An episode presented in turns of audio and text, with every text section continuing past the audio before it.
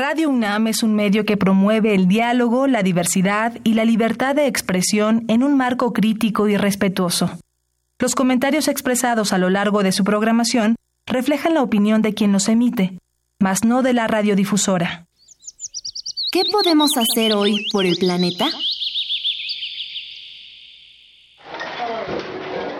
La moda rápida contamina el agua con químicos tóxicos para teñir las telas y al año se producen 80 millones de prendas.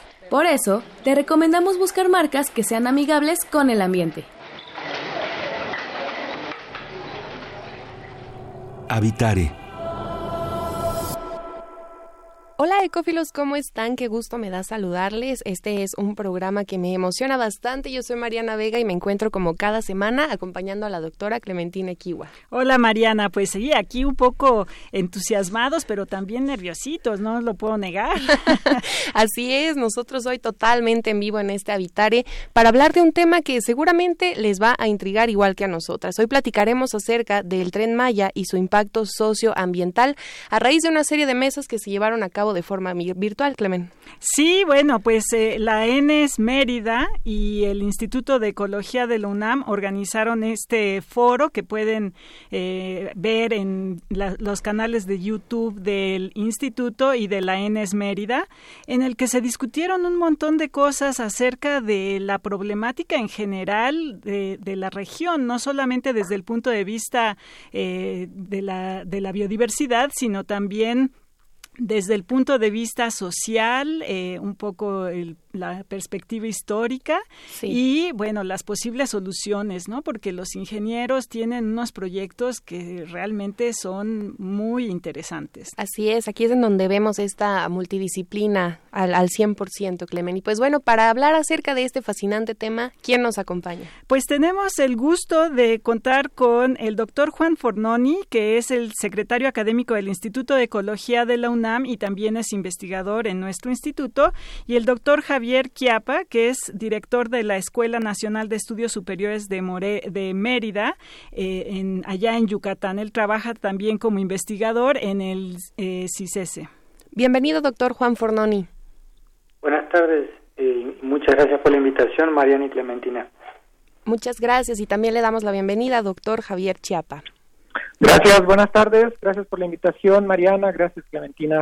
Buenas tardes. Quédense con nosotros, queridos ecófilos, para platicar acerca del tren Maya y su impacto socioambiental. Esto es Habitare, Agenda Ambiental Inaplazable. Empezamos. El Instituto de Ecología de la UNAM y Radio UNAM presentan. Toma segundos destruir lo que ha crecido en años. Toma horas devastar lo que se ha formado en siglos. Tomar acciones para rescatar nuestro ambiente solo requiere un cambio de conciencia. Habitare. Agenda ambiental inaplazable. Ciencia, acciones y reacciones para rescatar nuestro planeta. Nuestra, casa. Y bueno, queridos ecófilos, a lo largo de la historia el desarrollo, por supuesto que ha sido un tema que perseguimos desde cualquier punto de vista y todas las disciplinas queremos estar allí. Pero hoy en día presenta un problema que, que no ha sido menor para ciertas poblaciones en nuestro país. Tal es el caso de la península de Yucatán. Clementina, este lugar que es verdaderamente hermoso y con mucha riqueza, se enfrenta a diversos problemas. Pues sí, eh, bueno, la península de Yucatán yo creo que es uno de los lugares desde el punto de vista eh, turístico que más eh, se ambiciona conocer de nuestro país. Y bueno, tiene eh, esta parte cultural que es realmente emblemática pero también tiene toda una unas características biológicas y geológicas que son muy interesantes. Entonces, bueno, yo quisiera mejor que, Javier o Juan nos explicaran eh, qué características tiene esta península. Hola Clementina, soy Javier. Eh, si quieres doy una breve introducción al tema para después eh, dejar que Juan eh, complemente algunos de estos eh, aspectos. Perfecto. Una cuestión eh, importante que, que, vale la pena tener en mente a lo largo de todo el programa para nuestros radioescuchas, pero para efectuar cualquier acción que involucre cambios en la península de Yucatán, es sus eh, características geológicas, ¿no?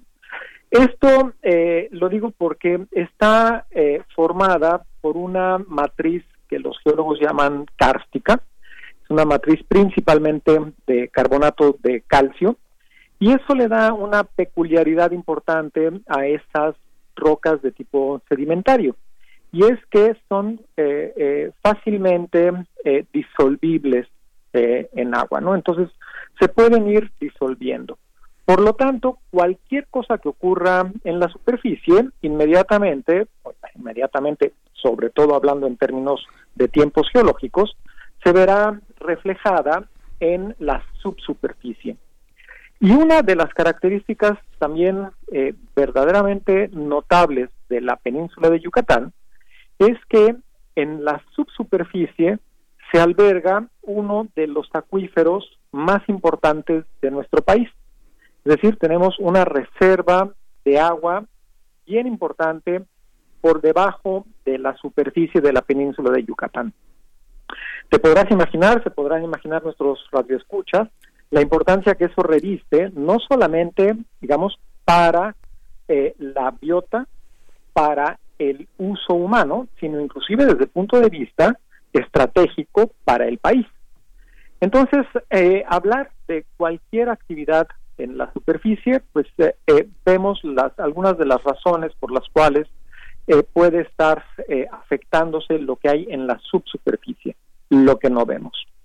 Y eso, pues digamos, es parte del escenario general que estuvimos analizando en el foro que, que comentas y las descripciones particulares de cada una de estas características están disponibles en las cápsulas, en los canales de YouTube que señalaste, ¿no? Entonces, si alguien está interesado en profundizar en alguno de estos temas, no se pierdan el canal de YouTube del Instituto de Ecología de la UNAM o el canal de la ENES Mérida de eh, la UNAM también. Claro que sí, y si quieren acompañarnos en esta discusión, también pueden hacerlo a través de nuestros números, que son el 55 36 43 39, 55 36 89 89 y a través de nuestras redes sociales, Clemen. Sí, estamos atentos en el Facebook del Instituto de Ecología UNAM, en Twitter, arroba y Ecología UNAM, y en Instagram, Instituto-Ecología UNAM. Por allí nos pueden enviar todos sus comentarios y de nueva cuenta les recordamos las líneas telefónicas que son el 55 36 43 39, 55 36 89 89. Y bueno, doctor Juan Fornoni, a raíz de este foro virtual de discusión donde se analizó el, contexto socioambiental de la península de Yucatán, ¿qué más nos puede contribuir a esta discusión? Bueno, hay varios componentes eh, de la biología de la región que son muy importantes. Esa región en relación al resto del país, tiene la proporción más alta de áreas naturales eh, y, eso representa, digamos, que, que es una región muy rica, ¿no? Desde muchos puntos de vista. En las costas tiene el 54% de los manglares que tiene todo México y tiene una cantidad muy significativa eh, alta de fauna de todo tipo, además de vegetación. Y una cosa que puede ayudarle a la gente a imaginar la importancia de el suelo y el acuífero para la vegetación, si uno va por la carretera en Yucatán y ve los cortes que hay en, la, en el suelo, es muy fácil visualizar cómo la capa superficial donde está creciendo la vegetación es una capa relativamente pequeña y uno se impresiona rápidamente de ver que inmediatamente comienza la roca eh, sedimentaria, como mencionaba Javier. Ese sistema, para soportar esa cantidad de, biomasa aérea, requiere realmente de una, una integración con el subsuelo muy importante para poder tener acceso al agua. Para que se den también una idea, por ejemplo, tener una, un suelo calizo cártico, como indicaba Javier, es como si uno tuviera un tabique, un tabique al que uno no lo impermeabiliza y eh, cae agua por encima de él o llueve, rápidamente filtraría el agua. Lo mismo pasa en la península de Yucatán y eso es lo que alimenta el acuífero. Eh, por eso es que es tan importante cuidar ese reservorio de agua eh, y tratar de armonizar el desarrollo urbano sin alterar ese reservorio. Claro, Claro, y las condiciones obviamente que, crea este entorno eh, físico, digámoslo así, físico y biológico, eh, pues hacen las cosas muy, eh, muy complicadas. Yo quisiera que nos contaran un poquito más sobre la interconexión del acuífero en la península, porque es algo que, que medio se menciona, pero, pero realmente es difícil de dimensionar, ¿no? Yo siempre, eh, cuando pienso en esto, pienso en, en estas expediciones que se han hecho, ¿no? buceando en, de, de un cenote a otro, ¿no? Eh, ¿cómo, ¿Qué significa esto de la interconexión del acuífero en la península? Bien, bueno, la, interconexión es resultado de cómo se crean los, los sistemas subterráneos de cavernas, resultado en parte de la, del tipo de roca sedimentaria que favorece la, disolución y eso los conecta. Eh, eso ha creado una red interna, digamos, en el subsuelo muy grande que representa este acuífero que aproximadamente contiene el 33% del agua nacional y a pesar de ser un acuífero muy grande, actualmente se extrae aproximadamente el 58% para el uso de diferentes actividades humanas y eh, agropecuarias, entre otras eh, actividades. Lo interesante es que la recarga de agua de este acuífero también tiene una dinámica temporal y espacial muy compleja. Eh, y eso mantiene la, la, conexión. La conexión puede ser de semanas a puede ser varios años, ¿no? Entre una zona del, del acuífero y otra, pero sí es importante resaltar que es una, un acuífero muy vulnerable, es un acuífero muy sensible, aunque tiene una capacidad, digamos, de recarga fuerte por el hecho de que el suelo infiltra de manera muy fácil el agua. Doctor Juan Fornoni, vale la pena, creo, rescatar los resultados que se vieron después de este foro en el que igual estoy viendo que participaron 45 especialistas en esta serie de mesas, porque una de las conclusiones a las que llegaron es que, por supuesto, con la importancia de, de los dos mantos acuíferos que nos están mencionando, uno de los factores que más amenaza este sitio es la contaminación de fuentes de abastecimiento de agua potable de ese lugar. A la par, también, por ejemplo, de esta descomposición social. Doctor Juan Fornoni, ¿qué nos puede compartir? Al respecto, es decir, cómo en estos casos podemos ver problemáticas sociales reflejadas de corte ambiental.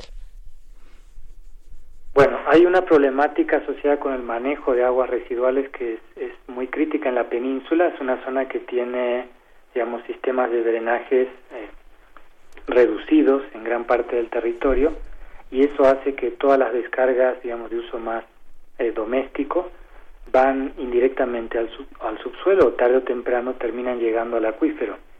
Aparentemente hay una proporción muy alta del acuífero que ya muestra señales de contaminación, no en toda la región, pero digamos que ya hay indicadores que nos están manifestando que debemos poner atención a eso. Hay una la, actividad, por ejemplo, la actividad agropecuaria como las granjas eh, porcícolas o avícolas eh, son una fuente muy importante de, contaminación al acuífero y particularmente el 70% de ellas, al menos en el estado de Yucatán, se concentran en la reserva del anillo de cenotes, que es una de las zonas de recarga importante del acuífero. Eh, entonces, hay, esa es una amenaza muy importante al acuífero y bueno, en términos sociales, contaminar el acuífero es algo eh, bastante irreversible, ¿no? Cuando se llega a cierto umbral de contaminación. Entonces es muy importante prevenir que eso no ocurra y ordenar realmente las actividades productivas para garantizar, digamos, disminuir en todo lo que se pueda el riesgo de contaminación. Eh, las enfermedades, bueno, es una consecuencia indirecta de la contaminación, eso se ha visto en otras partes del mundo, incluso en México, la calidad del agua es un componente básico de la calidad de vida en general eh, y de la salud pública. Entonces, eh, es crucial, como se indicó en el foro, que realmente el acuífero sea uno de los componentes centrales ¿no? que garanticen la sostenibilidad a largo plazo en la región. Claro. Y bueno, a, este complicado eh, panorama se le junta el panorama del cambio climático, ¿no? Eh, que también el aumento del nivel del mar eh, puede contaminar los acuíferos de otra manera. ¿Qué nos puedes decir, Javier, al respecto? bueno, pues dentro, digamos, de este conjunto de, amenazas, ¿no? estamos comentando ahora, además de las que eh, reseña Juan. Eh, una cosa importante, creo yo, para contextualizar el problema eh, derivado del cambio climático es el tipo de ecosistemas de los que estamos hablando en la península de Yucatán. Ya Juan comentó que en la franja costera de la península se asientan pues más de la mitad de los manglares del país. En la costa oriental de la península, digamos en la costa de Quintana Roo, se presenta el arrecife transfronterizo México-Belice más grande del mundo, que es el segundo arrecife de barrera más largo a nivel mundial después de la Gran Barrera Australiana. En Quintana Roo, ¿no? particularmente en la laguna de Bacalar, se encuentran ciertos ecosistemas muy particulares, ¿no? también conocidos como arrecifes bacterianos, formados por estromatolitos, únicos en, en, el planeta y es el sistema de agua dulce, al parecer más grande del mundo. En la península contamos con el anillo de cenotes, producto del impacto del crat del meteorito que eventualmente conocemos como el meteorito de Chicxulub, que crea este incomparable sistema de cuevas inundadas, por ejemplo, en Quintana Roo llamado el Sac Actun, en el que hasta ahora se han mapeado más de 1.500 kilómetros de cavernas, 1.500 kilómetros de cavernas, y ahora estamos eh, conociendo el tipo de fauna endémica única que existe en, estos sitios, ¿no? Entonces, bueno, eh, esta plataforma kárstica de la que ya hemos hablado tiene otra característica, y es que tiene una orografía muy poco pronunciada, es decir, es una península con una altitud muy baja sobre el nivel del mar y por lo tanto, digamos, si aumentara el nivel del mar, se pueden imaginar las enormes extensiones que podrían ser eh, inundadas a partir de, un evento de esa, de, esa naturaleza, ¿no? Eh, los eh, modelos desarrollados para analizar estos cambios en el litoral y que nos presentaron en el foro varios de los eh, especialistas, indican que si se mantuviesen las tendencias actuales, ocurrirá un retroceso importante de la línea de costa, siendo que en la línea de costa, al menos hoy en día, están asentados sitios como Cancún, Playa del Carmen, Chetumal, el puerto de Progreso, la ciudad de Campeche, y algunos otros que seguramente se me, se me escapan, ¿no? Eh, entonces, eh, digamos, el, el, aumento en, en, el nivel del mar causado por el, el, incremento en la temperatura del aire, ¿no? En este esquema que estamos observando, al que en términos generales llamamos cambio climático, pues tendrá efectos devastadores en una península tan frágil como la, la, la de Yucatán. Y si a eso le sumas lo que comentaba Juan, la extracción de agua, ¿no? Que se calcula que más de la mitad del acuífero está siendo extraído, luego se repone por las lluvias y por los procesos que ya también Juan comentó.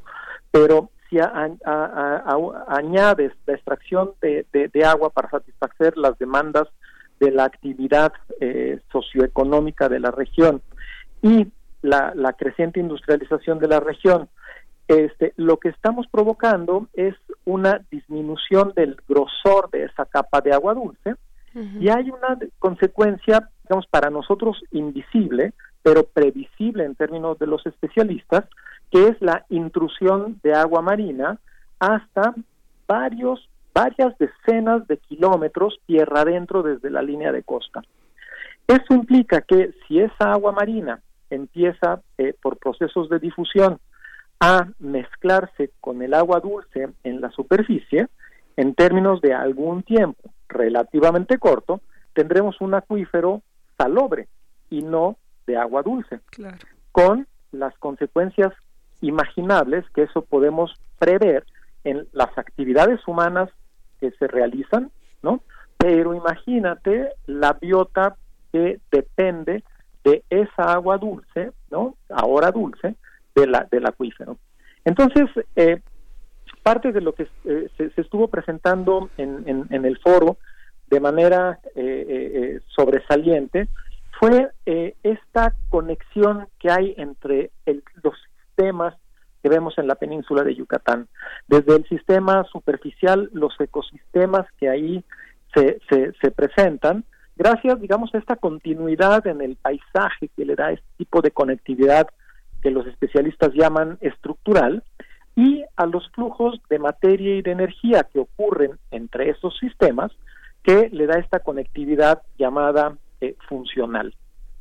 Y una de las cuestiones que se resaltó, ya con base en la experiencia y en el análisis de otros escenarios, es que la construcción y operación de vías de comunicación, por ejemplo, han modificado los procesos que mantienen conectados a estos ecosistemas. Y amén de fomentar otras actividades como la deforestación, ¿no? Para su construcción, este, van aparejándose otro conjunto de problemas como el tráfico de especies nativas, la introducción de especies eh, exótico, exóticas, el desarrollo de agroindustrias, del turismo masivo, este, eh, solo por mencionar algunas de las que se señalaron en el foro, ¿no? Entonces, esta parte de la interconexión, pues resulta fundamental para mantener la biodiversidad de la zona, la biodiversidad tan rica por estar en la zona de transición entre dos provincias biogeográficas y por el aporte a eh, especies únicas, especies endémicas que se presentan eh, aquí en, digamos, en la región peninsular. Entonces, no sé si más o menos con eso te vas dando una idea de la importancia, digamos, que revisten estos temas para poder planear cualquier acción a futuro. Claro, y más allá que darnos cuenta de la relevancia o importancia que tiene, doctor Chiapa, creo que también es necesario cuestionarnos qué papel jugamos nosotros dentro de esta interrelación, ¿no? De ahora de momento me gustaría a ustedes, ecófilos, preguntarles si se imaginan en algún punto que viviéramos en un planeta sin estos lugares y sin la importancia que tienen, porque ya sabemos que sin agua es posible que nos quedemos. Contesten esa pregunta, les invitamos a que participen en los números de contacto, que son el 55 36 43 39 y el 55 36 80 también a través de las redes sociales. Sí, en Instituto de Ecología, UNAM, en Facebook y en Twitter, arroba y Ecología UNAM, en Instagram, Instituto-Ecología UNAM. Así es, por ahí nos pueden mandar todos sus comentarios ahora mismo totalmente en vivo. Como decía el doctor Javier Quiapa, este tema de, ahora sí que podríamos decir, es una puerta, ¿no? Una bisagra que abre a otras problemáticas más.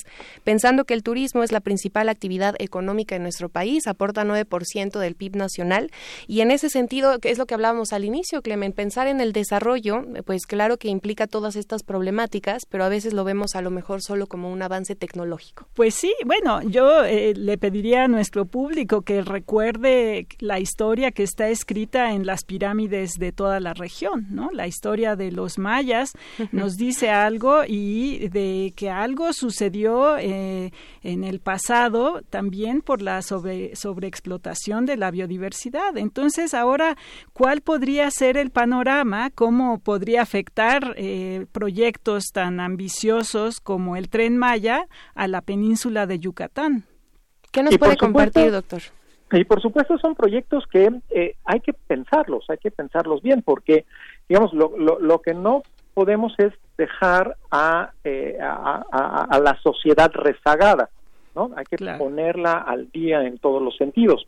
Pero, pues, ese es también el, el papel que nos toca jugar a la comunidad académica, ¿no? Tratar de levantar las voces para que ese desarrollo ocurra de la mejor manera posible. Bien comentabas ahorita sobre las cifras del turismo eh, nacional. Eh, alguno de los especialistas del foro eh, comentó que solo los arrecifes coralinos del Caribe generan 9.5 billones de dólares anuales. Si se deterioran los arrecifes coralinos del Caribe, pues es literalmente como matar a la gallina de los huevos de oro, claro. ¿no? Ese ese valor, esos 9.5 billones de dólares anuales dependen del bienestar de la naturaleza. Y eso es algo que creo que debemos insistir en todos los niveles y con toda la gente que nos escucha y ojalá puedan ir transmitiendo este este este mensaje, ¿no? Doctor, ¿y desde eh, dónde es necesario que se piense? Ya nos plantea usted que bueno, desde luego se necesitan de múltiples visiones de, de todas las disciplinas, pero viendo otros casos de éxito hablando de turismo económicamente, por ejemplo, Cancún, que es una isla que se le ha que es, es un lugar, perdón, donde se ha sobreexplotado el turismo incluso internacional, no quiere decir que por ir bien en números les vaya bien en tanto al bienestar de la población como al resto de los ecosistemas, ¿no? ¿Desde dónde es más importante o diríamos prioritario pensar el proyecto del tren Maya? Pues una de, una de las conclusiones de este interesante foro al que hemos estado haciendo mención es que tenemos que pensar seriamente en el modelo de desarrollo que queremos, ¿no? Eh, eh, cómo eh, obtener eh, riqueza y cómo poder distribuir esa riqueza eh, y cómo prevenir que la manufactura, digamos, de esa riqueza no vaya en perjuicio de la gallina de los huevos de oro, ¿no? Entonces, al parecer, lo que debemos hacer es pensar muy bien qué es lo que vamos a hacer y, sobre todo, aprovechar el potencial que nos ofrece hoy en día la información derivada de la actividad científica por un lado y el desarrollo tecnológico por el otro. Es decir, quizás lo que debamos hacer son proyectos para conectar la península, para darle una mayor eh, eh, eh, conectividad inclusive a las personas que ahí habitan, para que haya un flujo de bienes y servicios en beneficio de la población. ¿Y por qué no aprovechar nuevas tecnologías que sabemos que tienen un efecto menos eh, eh, dañino en el ambiente, como por ejemplo trenes eh, cuyas máquinas funcionen a hidrógeno o otro tipo de desarrollos que permitan ir reconstituyendo este importante tejido bioecológico del cual finalmente toda sociedad depende. No hay un solo humano que no tome agua, que no coma, que no requiera, digamos, productos este, que eventualmente pues fueron eh, obtenidos gracias a la actividad en la naturaleza, por no decir la actividad tecnológica. Hoy en día nos estamos comunicando pues gracias a eh, el, desarrollo tecnológico que depende de recursos que extraemos del ambiente. Entonces, eh, un poco ese, ese ha sido el tenor de, de estas pláticas, ¿no? Y fue eh, una de las principales conclusiones. Me imagino que Juan podrá eh, añadir alguna otra que a mí se me esté escapando en este momento. Pues sí, y, y si Juan nos pudiera cerrar un poquito también diciendo que cómo puede contribuir la sociedad a, buscar un desarrollo sostenible para la zona o cómo puede aportar la sociedad, sería genial. Bueno, miren, en el foro un punto importante fue resaltar que en, el proceso, digamos, del desarrollo hay que considerar el fenómeno de, ordenar y regular las actividades humanas en todo sentido. Es parece básico, pero si no estamos puestos de acuerdo en lo que queremos cuidar, lo que necesitamos preservar, lo que podemos transformar, se vuelve una situación de desarrollo un poco caótica. Cada quien va a buscar el que quiere. Claro, entonces eso, eso, digamos, no promueve un desarrollo ordenado y en un sistema tan vulnerable como el de la península eh, es un factor crítico para realmente prevenir y poder, como decía Javier, distribuir la riqueza de manera equitativa, generar riqueza de manera sostenible y poder seguir disfrutando de la península como la conocimos eh, hace varias décadas atrás. Eh, yo creo que hay muchas cosas que la gente puede hacer empezando desde su casa hasta obviamente eh, actividades que tienen impacto solamente cuando mucha cantidad de habitantes empieza a tomar acciones más proactivas, ¿no? Eh, la península tiene, bueno, una organización en municipios y a su vez están las comunidades eh, insertas en ese esquema y las comunidades de la península tienen una historia, digamos, de de enfrentar los problemas de manera comunitaria mucho más arraigada que las comunidades más occidentales. Claro. Y creo que ese es un valor agregado increíble para que la gente de la península tenga una participación mucho más activa en, en las, en las decisiones de lo que se va a hacer con su territorio. Yo creo que participar en las consultas públicas obviamente ayuda porque ayuda a los tomadores de decisiones a tener una percepción de lo que la gente entiende ¿no? y le preocupa. Eh, participar en las manifestaciones de impacto ambiental, que son aspectos más técnicos que los especialistas pueden contribuir, también es un, un factor muy importante. Eh, pero creo que como sociedad el núcleo, digamos, más cercano, que es nuestro municipio, es, es la unidad, digamos, donde deberíamos tener una actitud mucho más participativa para poder alimentar a los tomadores de decisión y, y así ir haciendo que, que, una, que una necesidad, digamos, de la gente pueda trascender hasta llegar ¿no? a esferas más altas como estatales o federales. Claro, y asimismo respetar siempre los ideales y el cómo se vive en cada uno de los territorios si no le conocemos. Aquí en Habitare les hemos presentado un montón de alternativas y seguiremos haciéndolo sobre cómo pueden contribuir de manera individual. Y bueno, Clementina, recordarles las redes sociales por medio de las cuales nos pueden inscribir. Sí, por favor, en Facebook, Instituto de Ecología, coma UNAM, en Twitter, arroba y Ecología UNAM, Instagram, Instituto-Ecología UNAM. Y bueno, pues agradecemos, este tema es súper candente y yo lo único que quisiera decir es que no por correr vamos a llegar más temprano, así que hay que tomar el, tema del tren eh, Maya, pues como debe ser, consultando a las autoridades, a los académicos, armando una discusión en la que la sociedad participe y bueno, yo espero que, que todo vaya para bien. Y solo nos queda agradecer al Instituto Instituto de Ecología UNAM y a Radio UNAM. En los controles técnicos estuvo Andrés Ramírez, información de Aranza Torres e Italia Tamés. En las voces de las cápsulas estuvo Lisbeth Mancilla, asistencia de Carmen Sumaya, producción de Paco Ángeles. Queremos agradecer también al doctor Juan Fornoni y al doctor Javier Quiapa por habernos acompañado. Y en las voces estuvimos Mariana Vega y Clementina Kiwa. Los esperamos en el próximo Habitare, Agenda Ambiental Inaplazable. Hasta la próxima. ¿Qué podemos hacer hoy por el planeta? Es que siento que ellos ya, este, al final no nos dijeron nada, ¿verdad? Se quedaron callados. Aunque los cubrebocas nos ayudan a evitar el contagio por coronavirus, son un problema para el medio ambiente. Por eso te recomendamos hacer un cubrebocas de tela con doble capa. Una de ellas debe ser de algodón y otra de franela para mayor protección. Así te cuidas mientras cuidas al planeta.